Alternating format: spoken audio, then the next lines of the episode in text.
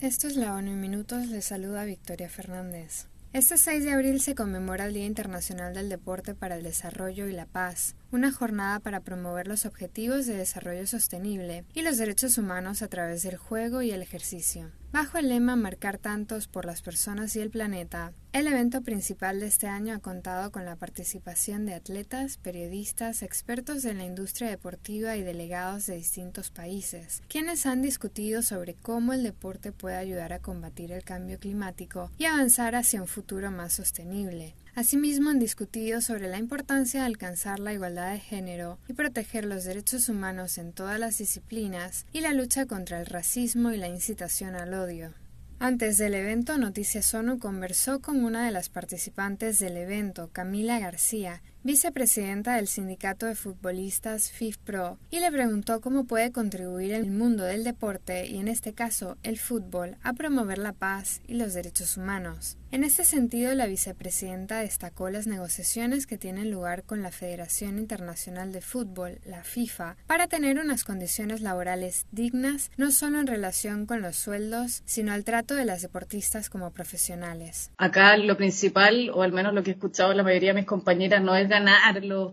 los sueldos astronómicos, sino que es que sean tratadas como profesionales. Y eso significa, ojalá, tener acceso a los estadios que tienen sus pares masculinos, que tengan un staff técnico que les permita desarrollarse de manera adecuada, que exista un mínimo de seguridad social que les permita seguir su carrera si es que deciden ser madres o no. Y luego, claro, por supuesto vendrá mayor estabilidad económica, pero principalmente que sean tratadas como profesionales. Por otra parte, el relator especial de las Naciones Unidas sobre los derechos de los pueblos indígenas ha celebrado el rechazo por parte del Vaticano de la doctrina del descubrimiento, un decreto católico de 500 años de antigüedad que se utilizó para justificar la apropiación de tierras indígenas en América, África y otras partes del mundo por parte de las potencias coloniales. Asimismo, José Francisco Calitzay instó a los estados a que sigan este ejemplo repudiando formalmente el decreto y revisando las leyes que se basan en él. El experto elogió el reconocimiento por parte del Vaticano de los efectos nocivos de la colonización, incluido el dolor sufrido por los pueblos indígenas, y también elogió el llamamiento del Papa Francisco a abandonar la mentalidad colonizadora y promover el respeto mutuo y el diálogo.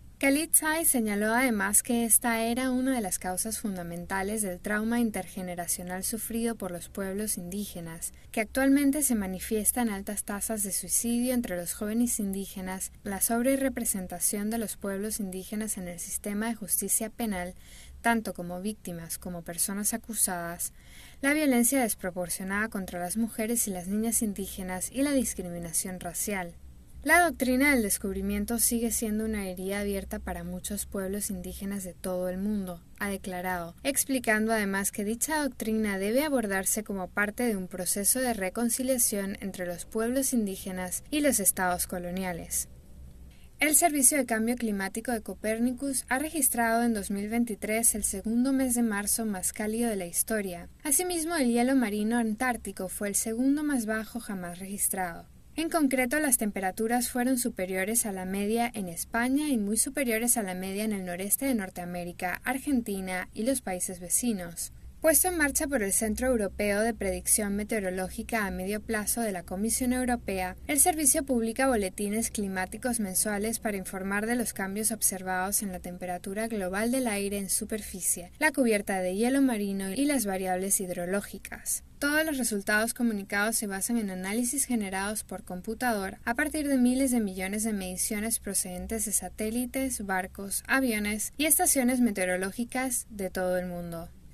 Por último, el Fondo de las Naciones Unidas para la Infancia ha pedido financiación para 2,5 millones de niños que siguen necesitando ayuda humanitaria en Turquía. Estos niños continúan estando en riesgo de caer en la pobreza, el trabajo infantil o el matrimonio precoz dos meses después de que dos devastadores terremotos sacudieran Turquía y el norte de Siria. La representante de UNICEF en el país, Regina de Dominicis, ha declarado que es vital más apoyo para garantizar la protección de los niños y la satisfacción de sus necesidades como parte central de la recuperación. La ayuda recibida hasta la fecha se ha destinado a la reunificación familiar, servicios de protección y educativos, apoyo psicosocial, vacunas, equipos médicos y otros materiales como ropa de invierno, calentadores y mantas. Victoria Fernández, Noticias ONU.